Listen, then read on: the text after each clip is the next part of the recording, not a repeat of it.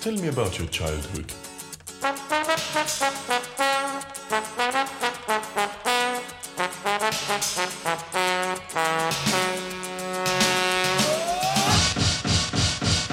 the tender age of three, I was hooked to a machine just to keep my mouth from spouting junk. Viel Elektronik, viel Synthesizer. Das ist Hyperactive von Thomas Dolby. Der Titel passt zur Musik, würde ich sagen. Und damit sind wir bei SWR 2 Erklär mir Pop und Udo Dahmen, unserem Musikexperten. Grüße, Herr Dahmen. Ich grüße Sie. Herr Dahmen, das Stück Hyperactive klingt ja sehr verdächtig nach den 80er Jahren. Tatsächlich ist es auch 1984 herausgekommen, war aber eigentlich für Michael Jackson geschrieben, oder? Ja, das äh, sagt Thomas Dolby. Er hatte wohl, nachdem er Michael Jackson mal kennengelernt hat, ihm einen Song zugeschickt. Das war dieser Song. Der hat sich aber nie bei ihm gemeldet und dann hat er sich entschlossen, ihn selbst aufzunehmen. Aber Sie wissen nicht, ob das eine Legende ist oder tatsächlich doch auch Realität? Na, ich glaube, das kann schon Realität sein. Natürlich ist es ja immer so, dass ein Star aus einem großen Fundus von Songs dann aussucht und man kann sich das so vorstellen, dass auch Michael Jackson selbst sehr viel geschrieben hat natürlich, aber dann eben auch bis zu 1000 Songs erstmal sichtet, um dann 20 aufzunehmen und davon möglicherweise 14 oder 15 wirklich auf dem Album zu haben. Nun gilt Thomas Dolby als einer der ja, bekanntesten Vertreter der Synthesizer und New Wave Musik der 80er Jahre. Man nennt ihn auch den Funky Mad Scientist des Elektro Pop. Was ist denn so besonders typisch für ihn? Was können Sie über ihn sagen? Ja, er ist jemand, der in der Zeit also sehr virtuos mit dem gesamten Sounddesign umgegangen ist, weil man muss sich das ja so vorstellen, anders als heute, dass man die Dinge noch nicht alle auf einem Rechner hatte und so weiter, sondern mit vielen Standalone-Gerätschaften eben seine Musik entwickelt hat. Und der war in der Lage, aus all diesen unterschiedlichen Sounds einen für ihn typischen Sound zu kreieren und zusammenzusetzen und der wirklich in dieser Phase ganz besonders innovativ war. Was macht es denn dann so innovativ? Er ist ja Keyboarder und die Dinge mussten im Wesentlichen damals alle noch live gespielt werden. Das gilt äh, für Flat Earth, also für das Album, von dem Hyperactive kommt, ganz besonders. Und das heißt, er musste sich genau überlegen, was er wann spielt und wie er das machen will und eben den Song dann auch so zusammensetzen, dass all die Dinge, die er sich da vorgestellt hat, entsprechend wirkungsvoll zur Geltung kommen. Und das hat er in diesem Song sehr, sehr gut umgesetzt. Er hat mit seinen Songs Eindruck gemacht, aber auch mit seiner Art, sich selbst darzustellen, eben als dieser Funky Mad Scientist.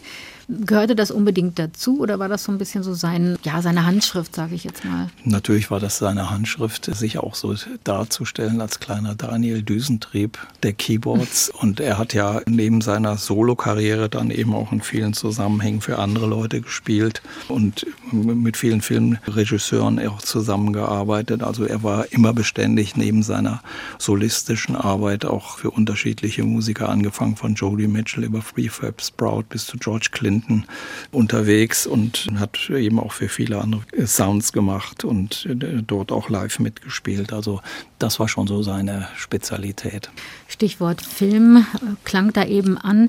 Er hat ja auch ganz viele Videos gemacht. Welchen Stellenwert nahmen die dann so in seiner ganzen Werkgeschichte ein?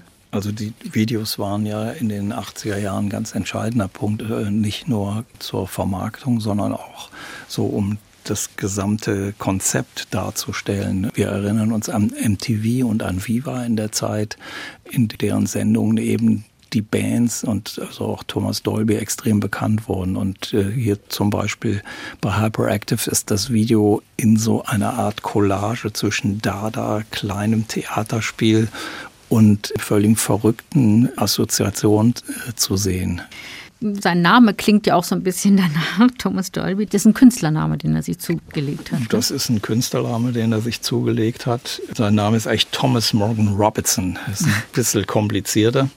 Thomas Dolby klingt natürlich besser und der Name wurde ihm von seinen Freunden und Mitmusikern gegeben, weil Dolby ist ja ein technisches Rauschreduzierungsverfahren, was gerade in den 70er und 80er Jahren, also in den 70ern äh, angewendet wurde, in den 80ern verfeinert wurde auf unterschiedlichste Weise.